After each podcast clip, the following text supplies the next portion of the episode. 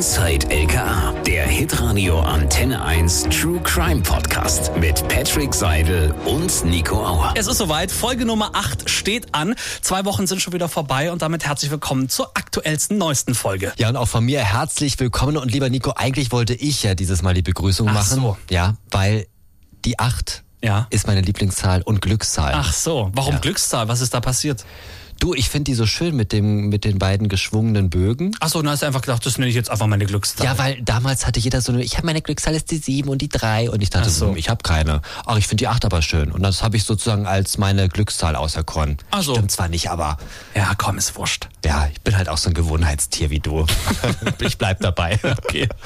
Ja, also Folge Nummer 8 und auch äh, bei diesem Mal haben wir ein spannendes Thema rausgekramt Mhm. und ähm, haben da einen ganz spannenden Gast heute hier. Es geht nämlich um Doping. Genau, aber bevor wir loslegen, müssen Ja. wir uns nochmal vorstellen. Ach so, Ja. guck mal, das habe ich in acht Folgen immer noch nicht gelernt.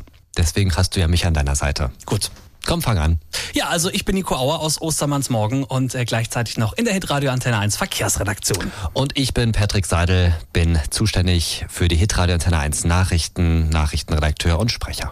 So, wunderbar, haben wir es doch. Genau. So, also Folge Nummer 8. Wie gesagt, Doping ist unser großes Thema heute.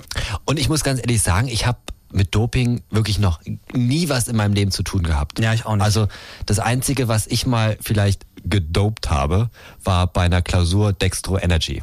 Oh, das ist aber hart angelassen, muss ich sagen. hab ich's richtig krachen lassen. Eieiei. Oder mal halt so ein, so ein Proteinriegel. Ja, gut, okay. Weißt du, das, das ist ist aber auch nicht wirklich Doping, da wird ja nichts gedopt. Ja, ich weiß. Ach, ach, ach, vielen Dank für die Info. Wow. Naja, dann schon eher Dextro Energy, das dann schon Ja. eher als, als ein. Oder ähm, ich meine, wir wollen jetzt nicht so viele ha äh, nicht so viele nicht so viele Marken nennen, aber es gibt da auch so eine Werbung, so ein Haarmittel, was du dir drauf tun Ja. kannst, damit der Haarwuchs für das wieder Haar ab 40? Mhm, ja, bei mir eigentlich schon ab 23, Ach so. äh, wenn es hinten lichter wird. Und dann hieß es doch Doping für die Haare. Das habe ich auch mal gemacht. Oh. Hat aber auch nichts gebracht. Na, wenn das jetzt gleich der LKA-Beamte mitbekommt. Eieiei. ja, also wir freuen uns sehr, dass er heute hier bei uns im Studio ist. Herzlich willkommen, Robert Nowotny von der Abteilung 3, Sachbearbeiter für Wirtschafts-, Umwelt- und Verbraucherschutzdelikte. Herzlich willkommen, schön, dass Sie hier sind bei uns im Studio. Herzlichen Dank für die Einladung. Das haben wir auch alles richtig ausgesprochen jetzt. Also es, die, Ihre Abteilung ist richtig jetzt. ja, stimmt. Abteilung Gut, wunderbar. Waren wir sehr gut vorbereitet. Du bist, bist immer gut vorbereitet, Nico. Jetzt die erste Frage ist, wie sind Sie denn in die Untersuchung solcher Delikte mit involviert? Also wie kommen diese Fälle zu Ihnen? Also vielleicht müssen wir grundsätzlich mal sagen, was für Fälle zu uns kommen. Ja. Also ähm, wir haben es ja eigentlich heute, heute geht es ums Thema äh, Doping im Spitzensport. Ich bin zuständig für Doping im Spitzensport. Wir müssen unterscheiden. Es gibt Dopingdelikte auch im Breitensport. Dafür bin ich nicht zuständig. Dafür sind die Polizeipräsidenten draußen im Land zuständig. Ähm, der Spitzensport, also ich kann auch so weit einsteigen, ähm, wird erstmal definiert durchs Anti-Doping-Gesetz. So, also das heißt also, ähm, entweder haben wir es mit einem äh, Sportler zu tun, der Mitglied in einem Testpool bei der NADA, bei der, also bei der Nationalen Anti-Doping-Agentur ist, oder wenn der, wenn, der, wenn der Sportler aus seiner sportlichen Betätigung unerheb, also erhebliche Einnahmen generiert dann haben wir es auch überhaupt mit dem Spitzensportler zu tun. In der Regel kommen die Anzeigen dann, wenn zum Beispiel ein Sportler jetzt ähm, ein Testpool-Athlet von der NADA positiv getestet wird, erstattet die NADA dann bei der Staatsanwaltschaft Strafanzeige. Und die Staatsanwaltschaft beauftragt dann uns wiederum, die wissen dann auch Bescheid, dass wir für den Spitzensport zuständig sind. Von denen bekommen wir dann eben diese Anzeige, genau. Ähm, Ich muss mal ganz kurz nachfragen, warum ist denn das eigentlich so? Warum gibt es denn diese Unterteilung, dass sozusagen äh, der Spitzensport beim Landeskriminalamt liegt und ähm, im Breitensport dann bei den örtlichen Polizeidienststellen? Hat es einen- irgendeinen Hintergrund? Das ist einfach im Prinzip so entschieden worden. Man muss sagen, der Spitzensport, das sind ja nur wenige Verfahren im Vergleich, im Verhältnis also zu den, zu den äh, Verfahren im Breitensport. Also wenn man überlegt, im Breitensport, da können wir insgesamt von etwa 600 Verfahren ausgehen jährlich, was auch die Staat, was bei der Staatsanwaltschaft aufläuft. Und ähm, im Spitzensport, die können wir fast an einer Hand abzählen. Mhm. Pro Jahr, Die Verfahren pro Jahr. Mhm. Ja, ja, genau. Also es kommen bei mir zwar auch einige Verfahren, auch mehr Verfahren, zwischen 10, 12 Verfahren jährlich auf jeden Fall rein, äh, mit dem Verdacht, dass es sich hier um einen Spitzensportler handeln könnte, aber das müssen dann erst die Ermittlungen zeigen, ob es sich wirklich auch um einen Spitzensportler handelt.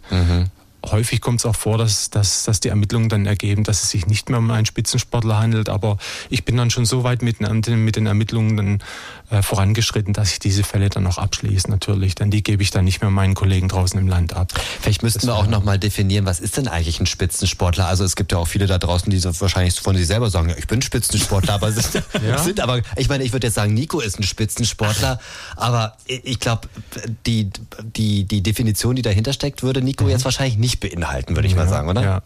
Nö, also ähm, wie, wie ich gesagt habe, also der, der Spitzensport wirklich wird durchs Anti-Doping-Gesetz wird es definiert. Also, also entweder, entweder man ist, man ist sogenannter Testpool-Athlet bei der NADA. Die NADA führt bestimmte Testpools quasi für Athleten. Das hängt dann davon ab, also, was sie für eine Sportart machen quasi und auf welchem Niveau natürlich. Und ähm, insbesondere werden da Sportler dann erfasst, die die sogenannte Risikosportarten betreiben, also die typisch sind für eben für oder die anfällig sind für Doping, zum Beispiel, also die gerade solche Ausdauersportarten wie zum Beispiel im Radsport oder Biathleten, Leichtathleten.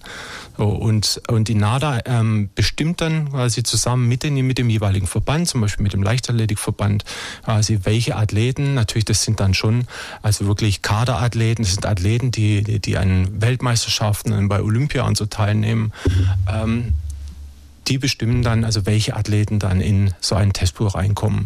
Das ist das erste Kriterium nach dem Anti-Doping-Gesetz. Also wer, wer in einem Testpool ist bei der NADA, der gilt grundsätzlich als Spitzensportler. Und was bedeutet NADA? Was heißt das? Also Spanisch nein, ja. aber das wird ja. wahrscheinlich nicht sein. Oh. Nein. Oder nichts. Gut.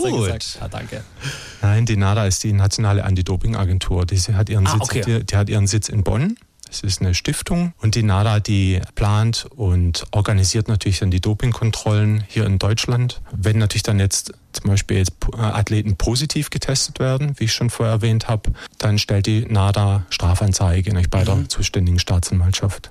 Das zweite Kriterium, was ich noch sagen wollte, wodurch sich ein Spitzensportler noch definiert ist, auch im Anti-Doping-Gesetz festgelegt. Das ist, wenn er, das liegt dann vor, wenn der Sportler aus seiner sportlichen Betätigung nicht unerhebliche Einnahmen generiert. Ah, okay. Jetzt werden Sie bestimmt fragen, was sind nicht unerhebliche ja, Einnahmen? interessiert uns auch persönlich. ja, ähm, das ist dann also im Prinzip alles, müssen Sie sich vorstellen, alles, was über die bloße Kostenerstattung hinausgeht. Also jetzt ein Fußballspieler in der Kreisliga, der, der, der eben die Fahrtkosten zum Spiel oder zum Training erstattet bekommt, da wird man sicherlich sagen, naja gut, das hat nichts mit, mit erheblichen Einnahmen oder ähm, zu tun. Ähm, Anders sieht es natürlich aus, wenn man jetzt, wie vielleicht in dem Fall, wo ich nachher darauf zu sprechen komme, wenn ein Athlet hier ähm, gewisse Gagen bekommt, dass mhm. er vielleicht an einem Kampf teilnimmt, da sprechen wir dann schon so über Beträge von zwischen 1000 und 2000 Euro vielleicht für einen Kampf. Da sieht es dann anders aus. Also man kann auch sagen, so ähm, es gab mal so, so eine Grenze von 450 Euro alles, was so da drüber liegt, monatlich, da kann man dann schon ähm, fast von einem Spitzensportler ausgehen. Aber das ist immer eine Einzelfallentscheidung der Staatsanwaltschaft. Aber was zählt denn überhaupt zu Doping? Also was bedeutet Doping in dem Fall? Also klar, ich stelle mir, also wenn ich jetzt so drüber nachdenke, stelle ich mir vor, da spritzt sich irgendwie jemand, dass er, keine Ahnung, leistungsfähiger ist vielleicht. Ist es denn tatsächlich solche Dinge oder zählt da auch schon irgendwie als Doping, wenn ich mir, keine Ahnung, eine Koffeintablette reinschmeiß?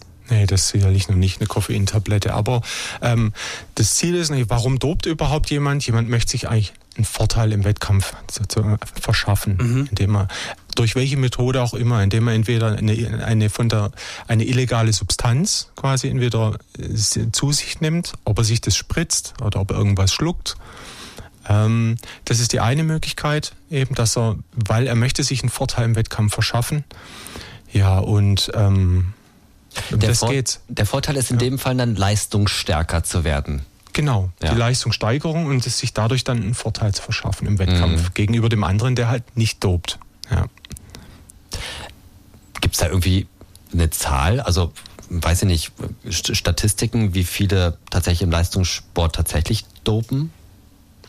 Also die Dunkelziffer ist sicherlich hoch, ja. leider, mhm. aber man muss auch sagen, ich glaube, dass in, in Deutschland, wir haben ein sehr gut funktionierendes Dopingkontrollsystem, vielleicht sogar auch das Beste auf der Welt, sagt man manchmal. Ja, aber ähm, es ist immer so, die, das, die, die Dopingkontrolleure oder auch das ganze System natürlich reagiert immer auf. Also das heißt, man wird immer ein Stück weit hinterherlaufen. Doper werden immer wieder neue Möglichkeiten finden, äh, um, um eben sich, sich nachher dem, dem positiven Ergebnis oder dem möglichen positiven Ergebnis nachher zu entziehen.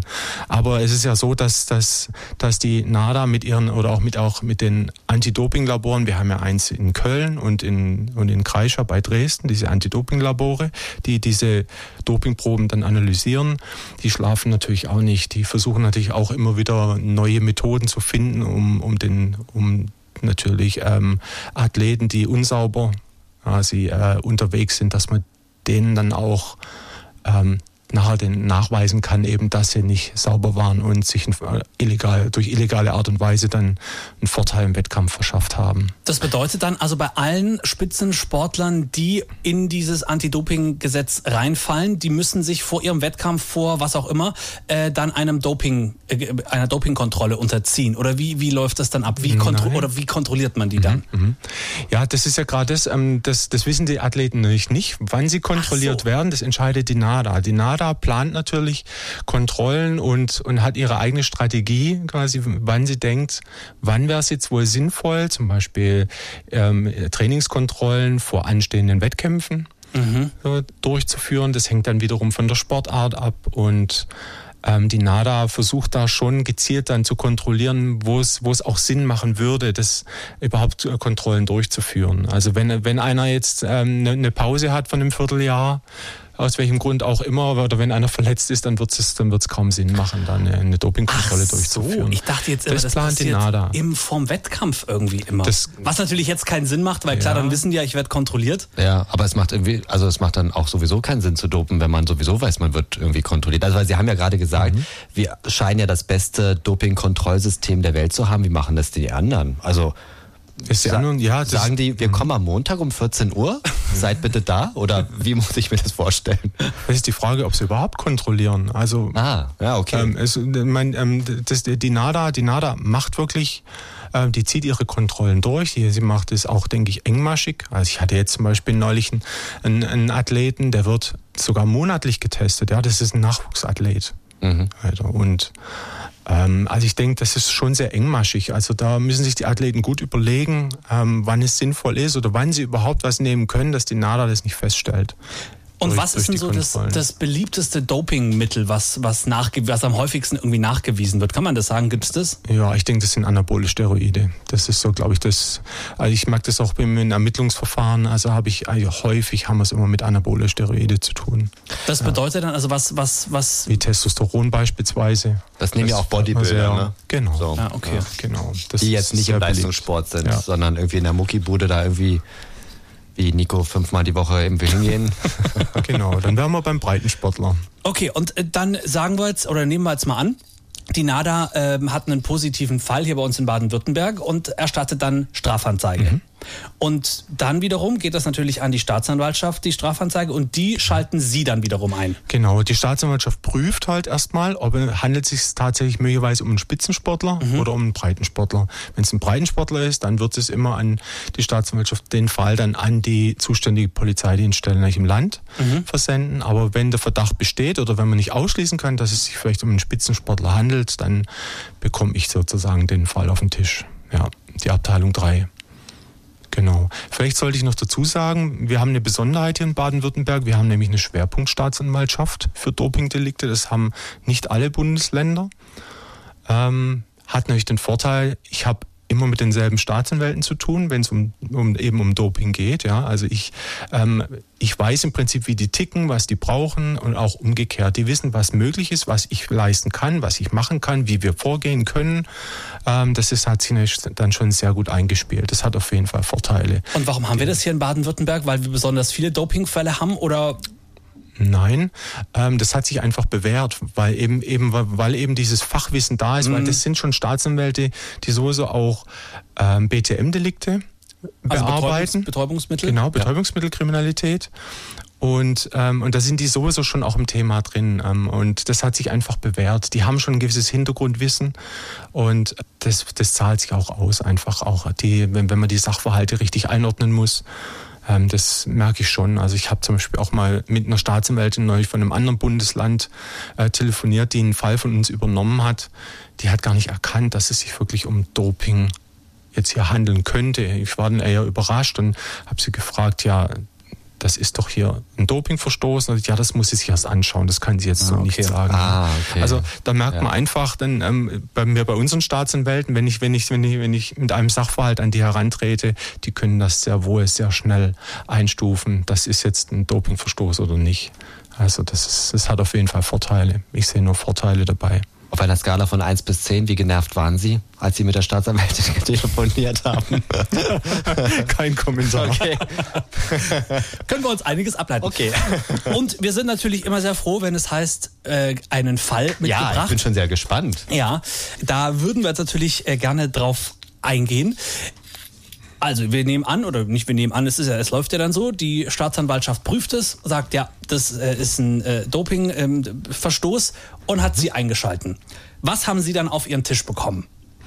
In dem Fall lief es nicht, nicht ganz, aber es, der, der Fall kam schon über die Staatsanwaltschaft dann zu mir, aber ähm, das, war, das war jetzt kein typ, typischer Fall, wo, wo die NADA jetzt den Athleten positiv getestet hat. Der Fall lief anders an. Das war eigentlich ein, der Fall resultierte aus einem, aus einem anderen Ermittlungsverfahren von der Kriminalpolizei in Heilbronn. Im Verfahren gegen den gesondert Gefolgten in Heilbronn hat, da gab es eine Hausdurchsuchung. Man hat, mal, man hat dort auch das Mobiltelefon sichergestellt und ausgewertet. Und da hat man euch in dem WhatsApp-Verkehr ähm, auffällige Nachrichten gefunden, die dann sozusagen auf meinen später beschuldigten Spitzensportler hindeuteten. Also das bedeutet- im Hinblick, ja. Das bedeutet also, diese Hausdurchsuchung hatte primär jetzt nichts mit, mit Doping zu tun, Nein. sondern es war einfach wegen eines anderen Deliktes, Genau. sagen wir gegen Betäubungsmittel äh, äh, Ermittlung. Und äh, dabei wurde dann das Handy sichergestellt und da hat man dann Hinweise auf den dann später beschuldigten Profisportler gefunden. Genau. Okay. genau, mhm. so das. Kann man, kann man sagen, was da in diesen Messages drin stand? Also wo, Ja, wo, wo Sie gemerkt haben, oh, da müssen wir mal genau hingucken. Was Ja, waren das denn für Nachrichten? Ja. Also es ging eigentlich, man hat sich über Kreatin unterhalten. Also mein Beschuldigter, der Kampf, ein Kampfsportler, also Weltmeister und Europameister in seiner Sportart, ähm, hat ihm geschrieben, ja, ähm, ähm, jetzt habe ich die sechste schon und es wirkt nicht. Ich will aber, ich will aber Aggressivität. Und der, der gesondert Verfolgte hatte ihm zuvor geschrieben, hier, ich habe da wieder zwei Päckchen Kreatin und ähm, und daraufhin hat mein Beschuldigter ihm dann eben mitgeteilt, er, er wirft ihm dann das Geld in den Briefkasten.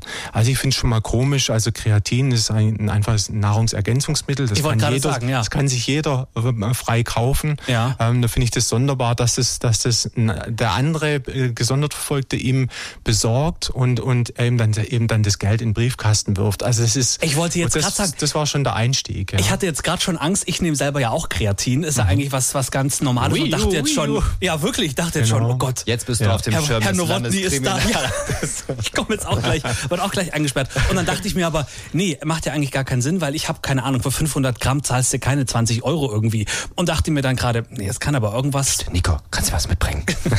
kann ja irgendwas nicht ganz stimmen. Das bedeutet also, Sie haben anhand des einfachen Kreatins sich gedacht, sag mal, dass die da jetzt so ein Geheimnis drum machen, ich schmeiß dir das in den Briefkasten, du bekommst das hier von mir. Irgendwas muss da, fall, irgendwas ist da faul. Ja, es, es ging dann noch weiter. Also der WhatsApp-Verkehr, da kam noch hinzu, dass er, dass er schreibt, ja, jetzt habe ich die sechste und es wirkt nicht. Ja. Es ging ihm dann noch um, Aggre Aggression, also oder Aggressivität. Ähm, er merkt nichts ne, und dann sagt er noch, es ist kein Wunder, dass die alle 500 knallen. So 500, das sind Mengenangaben, weiß man jetzt nicht, sind es Milligramm, sind es Gramm, so, aber ähm, bei Kreatin, wer, wer Kreatin nimmt, weiß, also 500 Gramm sind sicherlich viel zu viel, Ja, das das passt für, nicht. Ja? für einen Monat. Genau, das passt also überhaupt nicht. Und Hier unterhalten sich jetzt zwei Experten gerade, ich merke das schon. Ich muss bitte, bitte raus. ähm, und äh, Kreatin ist auch nicht dafür bekannt, dass es auf die Psyche geht, Ja. also an der Nebenwirkung. Ja, also das, das passt also hinten und vorne nicht. Also mit, mit Aggression hat das nichts zu tun. Ähm, irgendwann im weiteren Verlauf, auch im, im Chatverkehr, ging es dann auch darum, ähm, dass, dass der gesondert Verfolgte ihn fragt, ja, möchtest du dann jetzt anstatt 250, möchtest du jetzt 500 dübeln? Ich, mhm, 500 dübeln, komisch, sagt mir jetzt nichts erstmal dübeln. Ähm, und dann sagt er, ah, dann weist er ihn darauf hin, also meinen später Beschuldigten, dass ähm, wenn du 500 dübelst, dann musst du aber auch die Post-Cycle-Therapie machen. So und da gehen einem dann schon die Alarmglocken auf. Die Post-Cycle-Therapie ist letztendlich, da geht es um die Hormonachse, also um die, die meistens in der Regel bei, bei Missbrauch von Anabolika eben sich verschiebt. Ah, okay. Äh, und, und dann versucht man die natürlich, muss man die wieder ins Gleichgewicht bringen. Also das setzt nicht voraus, dass das schon also ein hochdosierter und auch natürlich länger eingesetzter Anabolika-Missbrauch vorliegt, dann, dann ist es auch erforderlich, dann muss man auch was tun. Weil, weil wenn, wenn man dann anabole Steroide muss man irgendwann mal wieder absetzen, die kann man nicht immer ewig nehmen. Ähm, wenn man die einfach so absetzt, dann kann der Körper die Hormonachse nicht mehr ins Gleichgewicht bringen. Also das heißt, ähm, durch den Einsatz, durch den längeren Einsatz auch von anabolen Steroiden, kommt es dann zu einer Verschiebung in der Hormonachse. Und äh, das bedeutet dann, was, wir, was Männer nicht wollen, wie Sie, wenn Sie auch im Fitnessstudio zum Beispiel sind, also ähm, die Gynäkomastie, die als Nebenwirkung bekannt ist von anabolen Steroiden, also das Brustwachstum ja. bei Männern ist sicherlich nicht erwünscht. Das heißt also, ich muss dagegen arbeiten dann. Ah, okay, und darauf hat er hingewiesen, wenn du jetzt so viel nimmst, dann ja. musst du da gucken, dass. Dann solltest du diese Post-Cycle-Therapie machen, nämlich ah, also okay. quasi die Therapie von der Therapie wieder. Gut, okay, das genau. spätestens dann oder spätestens ab bei diesem Zeitpunkt weiß man ja, es geht hier nicht nur um Kreatin. Genau. Ja, genau. okay. Dann sind bei Ihnen also die Alarmglocken geschaltet, beziehungsweise bei Ihren Kollegen dann erstmal. Und äh, dann sind die zu Ihnen gekommen und haben gesagt, so Herr Nowotny, hier haben wir irgendwie Verdacht. Irgendwie haben Sie dann bei dem möglicherweise Beschuldigten oder wir nennen ihn jetzt einfach mal Beschuldigten, haben sie dann da Ding Dong gemacht und gesagt, so, hallo, hier bin ich, äh, wir haben hier was gefunden oder wie mhm. geht man dann da weiter vor? Also zunächst mal war ja das Verfahren ursprünglich noch bei der, bei der Staatsanwaltschaft Heilbronn anhängig. Mhm. Und die Kollegen haben dann die Staatsanwältin darauf, aufgemacht, äh, darauf aufmerksam gemacht, dass, dass hier ein möglicher Dopingverstoß vorliegt. Ähm, als bezüglich meinem später beschuldigten Kampfsportler. Und äh, die Staatsanwältin dort, die wusste das nicht, dass es eine Schwerpunktstaatsanwaltschaft gibt und hat das Verfahren dann abgetrennt und hat es dann, dann hat man dieses Verfahren dann eben der Staatsanwaltschaft Freiburg vorgelegt. Die Staatsanwaltschaft Freiburg hat dann wiederum mich beauftragt, weil es geht nicht, es ging um einen Kampfsportler, Weltmeister, Europameister. Ähm, da war es schon war schon die, also der Verdacht lag schon sehr nahe, dass es sich hier um einen Spitzensportler handelt. Mhm. Deswegen habe ich dann den Ermittlungsauftrag bekommen von der Staatsanwaltschaft Freiburg. In dem Fall hat es auch nicht lange gedauert. Tatsächlich, ja, wir sollten dann auch durchsuchen. Wir haben dann auch, ich habe dann auch relativ schnell einen Durchsuchungsbeschluss vom, vom zuständigen Amtsgericht bekommen. Und ja, dann mussten wir die Durchsuchung planen. Jetzt können Sie sich vorstellen, Sie gehen zum Kampfsportler, also ähm, Weltmeister, Europameister. Ähm, da können Sie gar nicht so schnell schauen, haben Sie einen Fuß im Gesicht. Ne? Mhm. Also, ähm, Hat man schon ein bisschen Schiss dann, oder? Ja, es, ja, es ist nicht Schiss, aber ähm, man muss einfach besonnen reagieren. Auch ich möchte gern abends wieder zu meiner Familie nach Hause kehren. Ja, ja. ja und ähm, dann muss man sich schon darüber bewusst sein. Also Eigensicherung spielt natürlich da auch eine große Rolle dann. Also man muss sich da, man muss das schon entsprechend planen. Was, was planen Sie denn dann ja. genau? Wer kommt alles mit? Wie viele sind wir? Wo positionieren wir uns oder was wird da geplant? Solche taktischen Dinge kann ich Ihnen nicht alle verraten. So. Das werde ich auch nicht. Okay. Aber, aber, ich, aber ich kann Ihnen schon sagen, natürlich, ähm, äh, wir haben zum Beispiel einen Schutzhund mitgenommen. Ah, okay. Ja, mhm. also so wird das, was brauchen wir, um da. Ja, also da macht man sich schon Gedanken und, und versucht sich da auch gut abzusichern. Ja, mit dem Schutzhund oder mit dem Hundeführer dann, der den Hund mitbrachte, haben wir uns am nächsten Morgen, früh morgens vor der Durchsuchung getroffen. Dann habe ich ihn gefragt, wie machen wir es, wie gehen wir vor? Mhm. Dann sagt er, ja, ich habe heute einen besonders bissigen dabei. und, und, ja, der, der, der, kriegt, der kriegt einen Maulkorb auf und wenn ihr zwei Ermittler dann vorausgeht, ihr steht an der Tür, ich bin direkt hinter euch mit dem Hund, ja, wenn, werden wir sehen, wie der Beschuldigte reagiert. Wenn er, wenn er unerwartet aggressiv äh, nicht reagieren sollte, wenn es zu einer Auseinandersetzung kommt, dann reißt dem Hund den Maulkorb runter und schickt dann los. Den, den Krass, er halt zuerst okay. erwischt, der hat halt Pech. Also das heißt, auch wir standen ja vor dem Hund. Ne? Also uns war klar, da müssen wir schon Land gewinnen. Aber glücklicherweise war es nicht so. Also der Beschuldigte war recht entspannt, er war recht kooperativ bei der Durchsuchung. Ich habe ihn dann auch mal während der Durchsuchung dann gefragt. Also er war, er war wirklich kooperativ. Also das irgendwann bekommt man ein gewisses Gespür dafür. Ja, das, das können wir ganz gut handeln jetzt die Situation. Habe ich ihn auch gefragt. Jetzt gucken Sie mal da raus, schauen Sie mal in Gang ich weiß nicht, den Hund, das liegt jetzt an Ihnen, brauche ich den noch? Oder mhm. und sagt er, nee, natürlich nicht und so. Dann konnte ich auch den Hundeführer schon entlassen vom Einsatz dann. Das war dann okay. Es hätte ja natürlich auch nach hinten losgehen können, dass er sie so ein bisschen täuschen möchte. Ne? So, nee, nee, brauchen wir nicht. Und dann, ja. wenn der Hund weg ist, dann ja. gibt es eine Ja gut, wir, wir, waren natürlich auch noch ein paar Kollegen. Ja, okay. Also ich war nicht allein da. Also ähm, ja, Sie haben nicht aber, recht, klar. Ähm, aber das war so meine Intuition und ähm, wie gesagt, ich habe ja, ich war ja auch schon viel im Gespräch mit ihm bei der Durchsuchung und mhm. es gab überhaupt keinerlei Anzeichen. Es war eine, seine Frau mit Kind, mit kleinem Kind noch mit in der Wohnung. Also das war sehr entspannt, muss ich sagen. Also okay. da, hätte ich mich schwer getäuscht. Ja. Wird, wird äh, äh, der, der Beschuldigte davor dann irgendwie äh, observiert? Ist der daheim oder nicht? Weil ich meine, klar ist ein großer oder wäre ein großer Zufall, aber grundsätzlich ja möglich. Äh, Sie kommen da gerade rein mit diesem sehr bissigen Hund und äh, dann kommt er gerade heim und denkt sich, ach du Scheiße, jetzt aber nichts, dass ich hier irgendwie wegkomme. Wird da davor geguckt, okay, ist er daheim oder gehen sie einfach wirklich um irgendeine Uhrzeit dahin dann? Das waren jetzt taktische Dinge, die kann so, ich Ihnen leider auch nicht. Nico, du probierst es aber auch immer wieder. Ich habe immer noch Angst wegen Kreatin, weißt du? So, ja. Nein. Okay, also, aber es wird dann schon, ähm, der Zeitpunkt ist nicht ganz ungewollt, sagen wir, können wir so sagen. Ja klar, also den Zeitpunkt sucht man sich schon gezielt aus. Okay. Klar, wenn, wenn ich durchsuche, dann möchte ich natürlich auch möglichst den Beschuldigten antreffen. Ja. Okay. Weil es ist ja gut, wenn man den Beschuldigten mal schon sieht, ihn, vielleicht mit ihm sprechen kann. Ähm, er war ja kooperativ, er hat mir auch gegenüber Angaben gemacht. Er hat es, er hat es zum Beispiel auch gar nicht abgestritten. Ja, das ist, wir haben ja dann in der Wohnung zum Beispiel auch Nandrolon noch gefunden, nochmal ein anaboles Steroid, dann genauso auch ähm, Tamoxifen, das Arzneimittel. Übrigens, Tamoxifen ist ein Arzneimittel, was Frauen in der Brustkrebs und bei Brustkrebs zum Beispiel in der Therapie erhalten, ist aber beliebt bei Dopern, sage ich mal. Gerade bei Anabolika-Missbrauch wird Tamoxifen und Clomifen, zum Beispiel diese beiden Arzneimittel, also Antiestrogene, sagt man, werden da gezielt eingesetzt, um die Hormonachse wieder ins Gleichgewicht zu bringen. Ja, okay. Das sind natürlich für mich dann immer ähm, interessante Funde dann bei solchen Durchsuchungen. Das wäre dann die Gegentherapie. Genau. Ja, okay. Genau.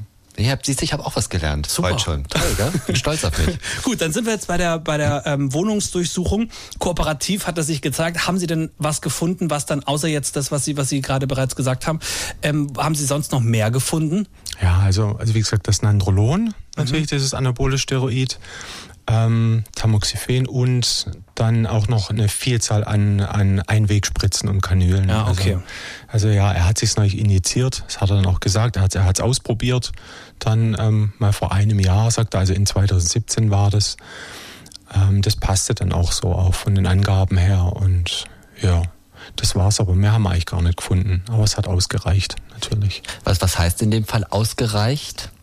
Für eine Anklage ja, dann, oder?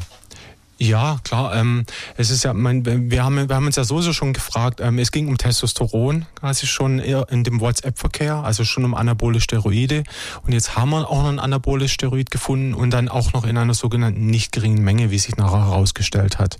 Normalerweise können Sie, es geht also, es geht nicht, es geht zum einen beim Spitzensportler jetzt um das strafbare Selbstdoping aus dem WhatsApp-Verkehr, was sich mit Testosteron ergeben hat. Ähm, jetzt kommt aber noch eine weitere Straftat hinzu, nämlich der Besitz und Erwerb natürlich eines Dopingmittels. Bezüglich zum Beispiel Nandrolon. Wir haben Nandrolon bei ihm zu Hause gefunden. Er ist Spitzensportler. Da spielt die sogenannte nicht geringe Menge keine Rolle. Aber wenn ich jetzt zum Beispiel bei Ihnen durchsuchen würde, quasi, dann wenn ich, wenn, ich, wenn ich einen, ja, das hoffe ich nicht. Nein. Außer Kreatin bin ich da sonst. Aber Nico zeigt sich bestimmt kooperativ. genau. Ich muss erstmal aufräumen. Das ist immer das Unangenehmste. Das ist so, also wenn ich jetzt bei einem Breitensportler durchsuchen will oder durchsuche und ich finde ein Dopingmittel, dann, ähm, dann ist der Besitz und der Erwerb ist, ist dann nur strafbar in sogenannter nicht geringer Menge. Es gibt die sogenannte Dopingmittelmengenverordnung. Und da sind gewisse Grenzwerte eben zu diesen Dopingmitteln sind dort hinterlegt. Man muss natürlich dann einfach die Menge bestimmen, die man findet. Und wenn man da oberhalb der nicht geringen Menge liegt, dann macht man, kann sich jedermann strafbar machen. Also auch der Normalo, so wie wir hier im Studio. Genau. Und der Spitzensportler, bei dem spielt es aber keine Rolle. Der macht sich, egal welche Menge ich finde, der macht sich so oder so dann strafbar. Mhm. Da ist es halt, da geht man eben davon aus, wenn ein Spitzensportler überhaupt schon ein Dopingmittel bei sich aufbewahrt, dann kann man das schon so wie als Vorbereitungshandlung zum Doping, weil er möchte sich ja im Wettkampf dann einen, einen Vorteil verschaffen.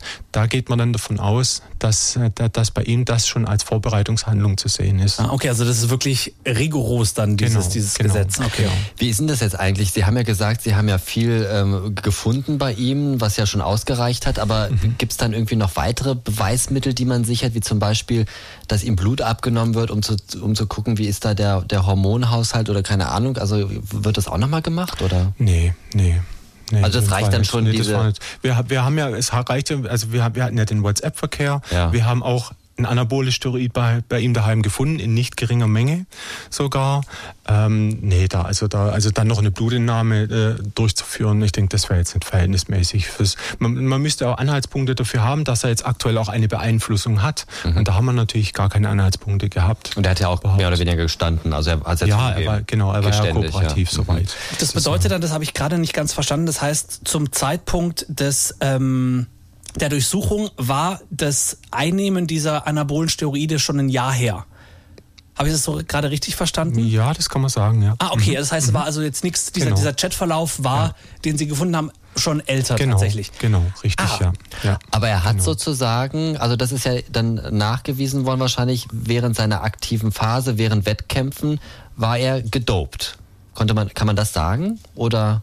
Ja, er hat, äh, aus dem WhatsApp-Verkehr ging er wieder daraus hervor, hey, ich bin jetzt schon in der sechsten Anwendung. So, man kann ja, ja dann okay. so etwa rechnen, okay, mhm. wann, wann wurde die WhatsApp-Nachricht geschrieben? Und dann kann man natürlich auch entsprechend zurückrechnen, wenn die sechste Anwendung, wenn er vielleicht entweder jetzt alle drei oder alle fünf Tage was nimmt, dann zum Beispiel jetzt Testosteron in dem Fall. Darüber haben sie sich auch nur unterhalten. Er hat ihn gefragt, was meinst du, soll ich vielleicht alle drei Tage 250 nehmen? Oder dann hat ihm aber der gesondert Verfolgte empfohlen, empfohlen, dann nehmen lieber alle fünf Tage 500, dann hätte er, nicht, hätte er wohl nicht so starke Nebenwirkungen dabei. Ja. Ähm, dann kann man sich schon etwa ausrechnen, wann dann wohl die Zeitpunkte der, der Einnahme nee, erfolgt. Vielleicht müssen wir noch mal ganz kurz das Wort klären. Sie haben es jetzt öfter schon gesagt, gesondert Verfolgter. Mhm. Äh, sozusagen äh, bedeutet das auch gegen ihn wird dann ermittelt? Gegen, den, gegen, ihn wurde er sowieso schon von der Kriminalpolizei Heilbronn ermittelt, auch wegen Bestechlichkeit, Verstoß gegen das Arzneimittelgesetz. Ah, okay. Ach, deswegen, deswegen das geht das Verfahren, den habe ich gar nicht mehr. Der ging mich in dem Fall nichts an. Also okay. ich habe mich wirklich auf diesen auf diesen Spitzensportler hier ähm, konzentriert und wie gesagt, der andere deswegen gesondert verfolgte in einem anderen Ermittlungsverfahren ah, okay, wurde der gut, schon verstehe. soweit okay. verfolgt. Ja. Und, so, ähm, vielleicht sollte ich noch sagen, ähm, wir haben ja, ich habe ja noch immer nicht belegt, äh, dass es sich eigentlich um einen Spitzensportler handelt. Ja. Ah ja. Mhm. Weil ähm, er war ja kein Testpool-Athlet. Das war er nicht.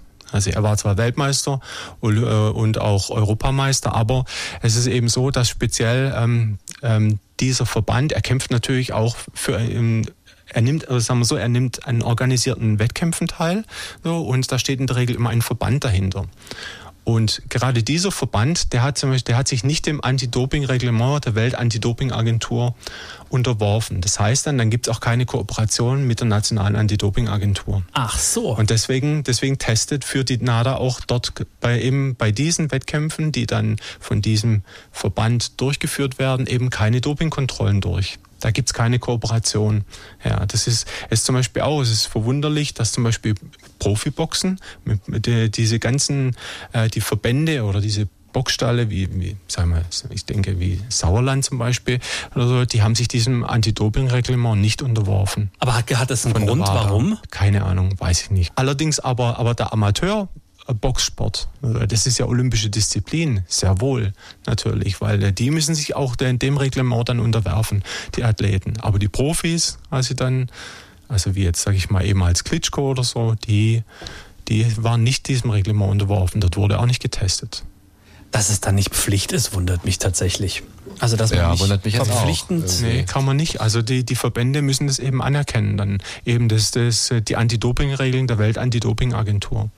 Aber würde es trotzdem so, sagen wir mal, eine rechtliche Lücke geben, wenn man weiß, okay, der Verband ist nicht da drin, vielleicht sollten wir mal die Sportler da irgendwie äh, trotzdem testen. Ist sowas möglich, wenn man sagt? Nee, wenn es wenn, keine Kooperation mit NADA gibt, dann gar man, nicht. kann man ah, nicht okay. testen. Ich dachte, vielleicht gibt es so eine Grauzone irgendwie. Genau, aber es gibt ja wiederum dann die andere Möglichkeit, wodurch wir wieder hier einen Spitzensportler haben, der sich dann trotzdem auch wegen Selbstdoping strafbar machen kann. Nämlich, wie ich schon sagte, wenn er, wenn er ein erhebliche Einnahmen aus seiner sportlichen Betätigung erzielt, genau dann gilt er als Spitzensportler und dann kann er genauso auch wegen Selbstdopings belangt werden. Ah, okay. Dann braucht er nicht unbedingt in einem Testpool sein oder auch von der NADA getestet werden.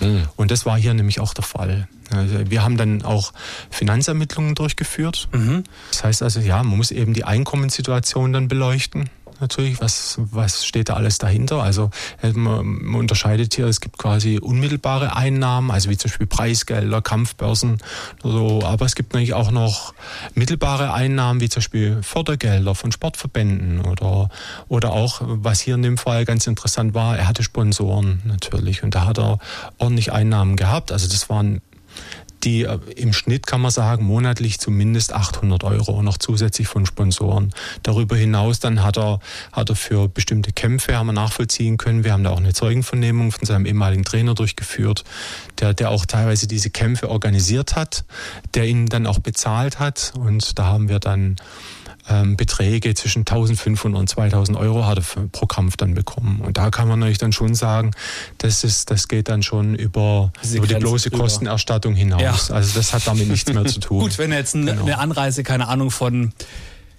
Kuala Lumpur hatte, dann wird es vielleicht schon wieder Sinn machen, aber das war wahrscheinlich nicht der Fall. Da ist, glaube ich, dann ein anderer Verband zuständig für Kuala Lumpur, oder? das ist auch möglich. Wie viele Verbände gibt es eigentlich auf der Welt? Kann man das sagen? Von allen Sportarten? Nee, also wir haben ja die Anti-Doping. Also, also zumindest bei dem, äh, bei dem Kampfsportler, was den anging, da gab es 15 verschiedene etwa okay. Verbände. Ja. Okay, krass. Ja. Und wie viel davon sind nicht äh, bei der NADA mit dabei oder bei der NADA haben keine Vereinbarung? Das weiß ich nicht mehr genau. Kann ich jetzt nicht sagen. Ich meine, so zwei, drei waren, glaube ich, nicht dabei. Ah, okay, also überschaubar. Überschaubar. Ja, okay. Ich, ja. Okay, also und dann ähm, hat man also weitere Ermittlungen getätigt und hat dann festgestellt, ja, er hat tatsächlich gedopt. Hat es dann auch Auswirkungen, Sie haben es gesagt, auf Europameistertitel und Weltmeistertitel? Kann einem das im Nachgang noch aberkannt werden, wenn man sagt, ja gut, okay, der hat da gedopt zu der Zeit? Also es ist leider so, ich habe sogar auch mit dem Vorsitzenden oder, mit dem Vertreter des Verbandes gesprochen. Der wusste natürlich dann auch, weil ich ihn ja gefragt habe, der war für mich auch ein Zeuge. Ich wollte nicht wissen, gibt es Anti-Doping-Regeln? Mhm. Ähm, was waren das überhaupt für Kämpfe? Das müssen auch organisierte Kämpfe sein. Wenn das keine organisierten Kämpfe sind, ähm, dann kann sich dann, dann liegt auch in dem Sinn keine Straftat vor. Das, äh, das verlangt auch der Straftatbestand, dass es sich auch um einen organisierten Wettkampf handeln muss. Deswegen habe ich da auch nochmal nachgefragt. War, stand da ein Verband dahinter? Das war so, dass, dass, dass diese dieser Verband eben ähm, ja, hier hinter, hinter diesem Kampf stand. Und ja, aber ähm, es, es ist nichts passiert. Der konnte dann trotzdem wieder antreten. Also das, ist, das hat eigentlich nicht interessiert, ob der jetzt gedopt war oder nicht. Ah, okay. Also ich dachte jetzt vielleicht, im Nachgang wird dann gesagt, so, du bist jetzt kein Weltmeister mehr. Gib dem die Schärpe ja. da zurück. Also ist mir nichts bekannt, dass ihm irgendwas ab, aberkannt wurde. Aber der Kämpfer selber hat auch bei der Durchsuchung gesagt, also ganz ehrlich, es nehmen alle was. Ich wollte ich wollt gerade fragen, ja ja. ich wollte gerade fragen, wie ist es denn, angedobt. wenn Sie merken, na der Verband nimmt es jetzt nicht so genau, dann ist die Wahrscheinlichkeit ja relativ groß, dass die anderen aus diesem Verband ja auch irgendwas nehmen. Also haben Sie da irgendwie nochmal auch weitere Ermittlungen getätigt? Also kam aus diesem nee. Zuge noch was anderes heraus? Nee, da hatte ich noch zu wenig Hinweise. Hätte man noch, noch auf weitere Sportler wirklich konkrete Hinweise, dann hätte man gegen die auch vorgehen können, klar. Aber da haben wir noch nichts gehabt. Ich kann jetzt, ich kann jetzt äh, unter Generalverdacht, bloß weil jemand ja. unter einem Verband kämpft, kann man nicht sagen, so wir, wir, wir ermitteln jetzt gegen alle. Das, das wäre zu weit gehen. Da muss man dann schon, schon mehr bringen bringen, dann, ähm, dass, dass man auch ein Strafverfahren einleiten kann. Aber aus Ihrer Erfahrung ja. würden Sie sagen, die Dunkelziffer in diesem Verband ist groß? Ja, da gehe ich schon davon ja, aus. Okay. Ja. Also es ist jetzt eine Vermutung, ja, ich kann es ja nicht belegen, ja, aber, ja.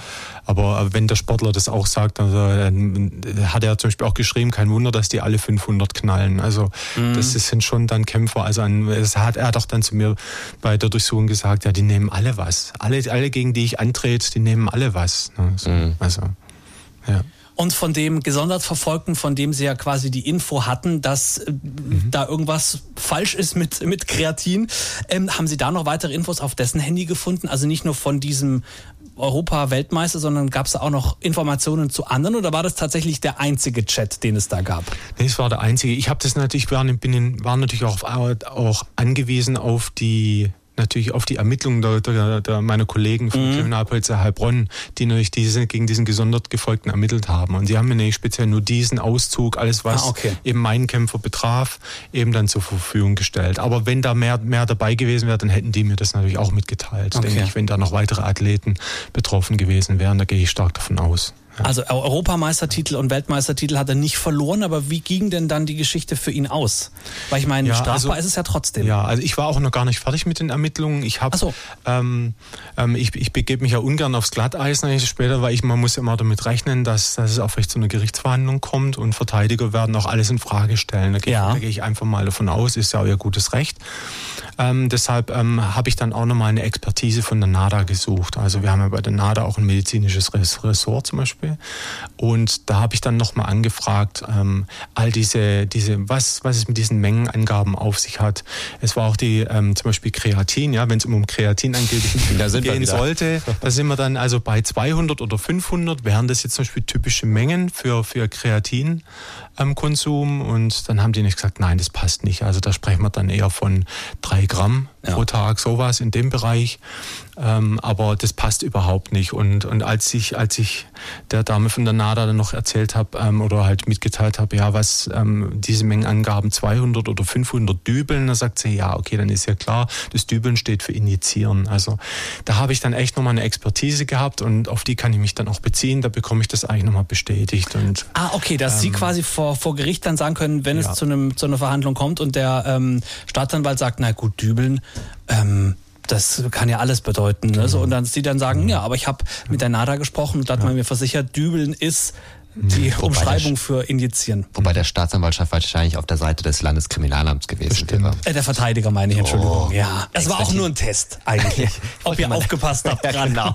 Genauso ist sie dann auch noch auf die Post-Cycle-Therapie eingegangen und gesagt, ja, das ist eben so bei hohen Anabolika-Dosierungen eben kommt es halt dann eben auch über einen längeren Zeitraum auch kommt es dann auch zu einer Verschiebung der Hormonachse. Mhm. Also, und das, das war dann auch damit gemeint mit der Post-Cycle-Therapie, dass man dann dagegen arbeiten muss, wieder eben mit diesen zum Beispiel be bestimmten Arzneimitteln, Tamoxifen, Clomiphen, also mit Antiestrogenen, um den Hormonhaushalt einigermaßen wieder ins Gleichgewicht bringen zu können. Aber kam es denn genau. jetzt zum Verfahren bei Ihrem Beschuldigten? Ja, das kam es dann auch. Ähm, nach, also nach Abschluss der Ermittlungen dann, ähm, hat der Staatsanwalt erstmal einen Strafbefehl dann erlassen von knapp 10.000 Euro, ich glaube 9.600 Euro waren es, ähm, über 120 Tagessätze, äh, glaube ich 80 Euro. Ähm, offensichtlich wollte er den dann nicht akzeptieren und dann kam es eben zu, dann kommt es eben zur Gerichtsverhandlung. Ja, und an dem Tag musste ich dann nochmal den ganzen Ermittlungsverlauf darstellen beim, beim, dort beim Amtsgericht und ja, ähm, letztendlich hat er aber gar nichts bestritten. Er hat es auch alles zugegeben. Es ging eher darum, es ging um die Höhe natürlich des Strafbefehls ja. dann. Also fast 10.000 Euro, man darf nicht vergessen, also die Verhandlung, das war mitten in der Corona-Zeit. Also, ähm, er hatte mittlerweile auch schon mit der Profikarriere aufgehört. Und, ähm, ah, und dann nicht mehr Geld mit, gehabt und äh, genau, die ihm, ihm brachen. Er hatte auch, er hatte auch eine eigene Kampf, Kampfsportschule. Aber die Schule war natürlich zu in der Corona-Zeit, ja, ja, keine Einnahmen und na, durchaus nachvollziehbar. Dann hat der Richter auch irgendwann entschieden, ja, er geht runter. Also dann, ah, okay. dann waren es letztendlich noch 2700 Euro. Ah, doch krass, okay. Strafe. Ja, also hat es in dem sagen. Fall gelohnt für ihn? Den ja, ja, aber ich denke, es war okay. Ich denke, es ist okay, weil, weil ich meine, er muss eine Familie ernähren, er hat keine Einnahmen sozusagen mhm. und dann kann ich das schon verstehen, gut nachvollziehen. Ja, wobei es natürlich schon ist, also wenn er tatsächlich gedopt hat während der aktiven Zeit, was er ja tatsächlich hat, dann hat er sich ja mit den, mit den Weltmeister Titel, den nehmen wir jetzt mal, weil es der höhere ist als Europa, ähm, aber hat er sich ja schon enorme Summen dann erspritzt, kann man ja sagen. Also es war ja in dem Fall unvorteilhaft für die, für die anderen. Ich weiß jetzt nicht, was das Preisgeld, also ich kenne mich bei diesen Kämpfen nicht aus, aber also wie gesagt, diese Preisgelder, die lagen zwischen 1500 und 2000 also Euro. So viel. Also ja, gut, okay. so hoch waren die jetzt nicht. Ich dachte, als, als Weltmeister kriegt man schon so ein paar Packungen. nee, wir müssen eine Seifenblase. Puh. Ja, ich wollte sowieso nie Weltmeister werden, von daher. Bist ja knapp dran. ja, genau. Okay, also von 10.000 auf 2.500. Okay. Ja gut, okay, wenn die Preisgelder nie hoch waren, das sind natürlich auch 2.500, musst du erstmal zusammensammeln mit einer Familie. Ja, und das, das ist ja relativ schnell weg. Also 2.500 bei einer Familie, glaube ich, ist jetzt ja, eben. Man muss ja auch noch versteuern wahrscheinlich. So ist es. Okay, dann war das Verfahren ja in dem Fall abgeschlossen. Aber kann man sagen, ähm, war das sozusagen einer Ihrer größten Fälle jetzt in Ihrer beruflichen Laufbahn oder gab es da auch noch krassere Beispiele, die Sie uns nennen dürfen? Das war eigentlich so, ja, Ja, kann man schon sagen. Also dass, dass das eigentlich so, ja, da, auch ein eindeutiger Fall war, wo dann auch was, wo natürlich dann auch ein Urteil gesprochen ja. wurde. Und ähm, es sind halt doch viele Fälle dabei, wo es einfach dann zum Beispiel das Selbstdoping nicht gegeben ist, weil halt die Spitzensportler-Eigenschaft dann nicht gegeben ist. Dann müssen die Verfahren halt eingestellt werden. Also mhm. ähm, das sind schon wenige Verfahren, die dann wirklich auch dann zu einem Urteil führen. Man muss halt, man muss halt dem Sportler auch wirklich nachweisen, ja, dass er sich auch einen Vorteil im Wettkampf verschaffen wollte durch, durch die Einnahme jetzt von so einer illegalen Substanz. Und, Ab, ja. Aber gab es schon mal in Ihren Ermittlungen auch unangenehme Situationen oder auch gefährliche Situationen, wo Sie gedacht haben, oh, das war jetzt ein bisschen... Hätten wir jetzt einen bissigen Hund dabei gehabt. Hätten wir jetzt einen bissigen Hund dabei gehabt. Nee, also ich muss sagen, ja, wir, wir machen uns ja schon Gedanken. Also wenn wir, wenn wir irgendwo reingehen, klar, wir hatten schon auch nochmal, ähm, ja, mal einen MMA-Kämpfer zum Beispiel. Ähm, Was ja, jetzt MMA? Sind, äh, Mixed Martial Arts. Also, also auch so sowas wie, wie, Kämpfen im Käfig, ah, so. Ja. das ah, okay. Käfigkämpfe, das glaube okay. ich, das vielleicht. Kenne ich nicht. ja, da wusste man, wusste man auch nicht natürlich, wie, wie aggressiv ist der. Und, und, wenn man da, wenn man da in, in, die, nach, in die Wohnung reinkam, dann, dann hing halt quasi so, so eine, wie sagt man, für eine Machete so eine Scheide an der Wand, die Machete quasi an der Wand, ja gleich im Eingangsbereich. Auch, auch natürlich für eine Schusswaffe dann, ein Holster mhm. direkt im Eingangsbereich. Also er sagte uns auch, er war bei uns, es war auch okay, ich hatte da auch einen Schutzhund mit dabei, aber ähm, ja, er sagte halt auch, er hat halt auch ein paar Feinde. Ne? Er weiß ja, halt nie, was da, da so kommt. Und okay, also das krass. sind schon Momente, ja. da, ja, da schluckt man schon nochmal kurz. Und aber ja, wir müssen ja unsere Arbeit tun, wir müssen da rein und und wie viel Zeit ist denn vergangen zwischen, ähm, dass Sie die äh, Vollmacht von der Staatsanwaltschaft bekommen oder den Auftrag da zu ermitteln, bis tatsächlich äh, dann ähm, bis zur, zur Anklage? Wie viel Zeit ist da verstrichen? Weil Sie hatten ja gesagt, Sie hatten viele Zeugengespräche ähm, geführt und Finanz... Äh, wo die Finanzen des, des Beklagten, des Angeklagten wurden beleuchtet. Wie viel Zeit ist da vergangen? Wie kann ja, ich mir das vorstellen? Ja, da gehen dann schon ein paar Monate ins Land natürlich. Dann bis man, man hat, hat ja auch Vorlauf, man muss, meine, die Durchsuchung erfolgt immer relativ schnell. Wir müssen auch in der Regel schnell durchsuchen, gerade dann, wenn es zum Beispiel positiv getestete Athleten sind, die von mhm. der, wenn auch die Anzeige von der NADA kam, dann die NADA hat, hat, ja die, hat ja die Verpflichtung, dass er eigentlich unverzüglich auch den Sportler vom positiven Ergebnis dann unterrichten muss. Wir haben natürlich dann, äh, sobald natürlich die NADA einen Sportler schon unterrichtet hat vom positiven Ergebnis, dann brauchen wir nicht mehr durchsuchen. Weil dann könnte es sein, dass der Sportler auch gewarnt ist. Mhm. So, und deshalb ähm, haben wir schon großes Interesse, dass wir, da müssen wir uns auch sehr, sehr beeilen, dass wir dann, sobald der Fall anläuft, dass wir dann innerhalb von ein bis drei Tagen dann schon auch durchsuchen. Ah, okay. Und da müssen wir uns schon sputen, ja. Und was mich natürlich immer noch interessiert, wie kommt man dann in Ihre Position? Also wie kommt man in die Abteilung 3? Sind Sie Polizist dann tatsächlich? Ja, ich trage auch eine Schusswaffe, also wie alle. Aber nicht gerade dabei, müssen wir dazu auch. sagen. Hat er nicht dabei. Ich gehe davon aus, die brauche ich heute nicht. ähm, mein Kreatin ja. ist daheim. Ja ich habe im Prinzip eine ganz normale Aufstiegskarriere mitgemacht. Mhm. Also ich war früher auch im mittleren Dienst, im Streifendienst, Bezirksdienst quasi, habe Jugendsachen bearbeitet. Dann wurde ich zugelassen zum Studium an der Fachhochschule. Nach Abschluss der Fachhochschule ähm, war ich dann noch ein bisschen im Streifen der Zeit, ein halbes Jahr noch im Streifendienst und dann hat sich die Chance ergeben, wurde ich gefragt, ob ich nicht jetzt zur, in den Bereich Wirtschaftskriminalität kommen möchte. Da, da war ich auch schon in meinen Umläufen dann während des Studiums und dort wollte ich auch hin. Da habe ich dann eine Computer Internetkriminalität, wie man damals sagte, heute sagt man halt Cyberkriminalität, äh, bearbeitet. Und es hat mir auch Spaß gemacht. Und da blieb ich dann auch lang, bis ich, bis ich dann natürlich eine Chance hier beim LK aufgetan hat im Jahr 2010, bis ich dann hier auf eine Umweltstelle wechseln konnte. Umwelt hat mich interessiert, habe ich halt vorher noch nie, hatte ich eigentlich noch gar keine Berührungspunkte, ja. aber da habe ich mir gesagt, ja, da kann ich mich einarbeiten, das reizt mich und ich mache es auch immer noch gern. Ach so, Doping fällt jetzt unter Umwelt? Ja, also ja, eigentlich unter Verbraucherschutzdelikte. Ah, also ich habe mhm. ja nicht nur Umwelt, also ähm, Kriminalität, also auch die Verbraucherschutzdelikte, dazu gehört auch die Arzneimittelkriminalität und, mhm. und natürlich die, die Dopingdelikte im Spitzensport. Ja. Ich möchte eine vage Prognose wagen, Nico. Mhm. Ich ich glaube, wir werden Herrn Nowotny noch mal im Studio haben. Ich glaube tatsächlich auch. Sein Fachgebiet ist relativ groß. Ja, ich, das wollte mich, das hat mich jetzt gerade interessiert, weil das heißt ja Wirtschaftsdelikte auch unter mhm. anderem. Ist der Holz dann auch bei Ihnen? Richtig, genau. Ja, siehst du, Folge 2 des Nostradamus-Manuskript. Ah, Möchte ich nur mal kurz sagen. Wer das noch nicht gehört hat, unbedingt reinhören. Ja. Auch sehr spannende Folge, Folge Nummer 2. Ja. Kann man nur empfehlen. Also ich finde es mega spannend gewesen, dass sie sich, dass sie uns in so eine Welt gebracht haben, in der ich überhaupt nicht bin. Das Einzige, was ich vom Sport nehme, ist mein isotonisches Getränk. Oh Gott, das ist aber auch viele Kalorien, ehrlich gesagt. Und wahrscheinlich mehr Zucker drin als ja. irgendwie äh, irgendwas anderes. Oder mal ein Müsli-Riegel und geschweige denn vielleicht auch mal ein, ähm, hier so ein Milchshake, ne? trinkt man ja auch. Ein Proteinshake. Ja, ja, genau, das meine ich. Milchshake. Aber mehr an Doping, in Anführungsstrichen, habe ich noch nie was mit zu tun gehabt. Ja, es war sehr spannend auf ja. jeden Fall. Und vielen Dank an Sie, Herr Nowotny, dass Sie uns da mitgenommen haben in dieses, in diese Welt, die Patrick sehr fern ist. Mir nicht ganz so fern, aber Herr Nowotny, vielleicht sollten Sie doch noch mal ein Auge werfen auf Herrn Auer. Falls er morgen nicht mehr da ist, dann wissen wir warum. Ich verkaufe da die Rechte exklusiv an euch. Das ist toll.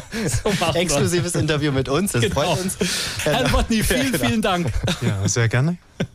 Und wenn ihr gern auch Vorschläge habt, dann freuen wir uns dann natürlich, wenn ihr uns die schickt. Geht ganz einfach an inside.lka.antenne1.de oder ganz einfach über Instagram. Inside LKA, der Hitradio Antenne 1 True Crime Podcast mit Patrick Seidel und Nico Auer.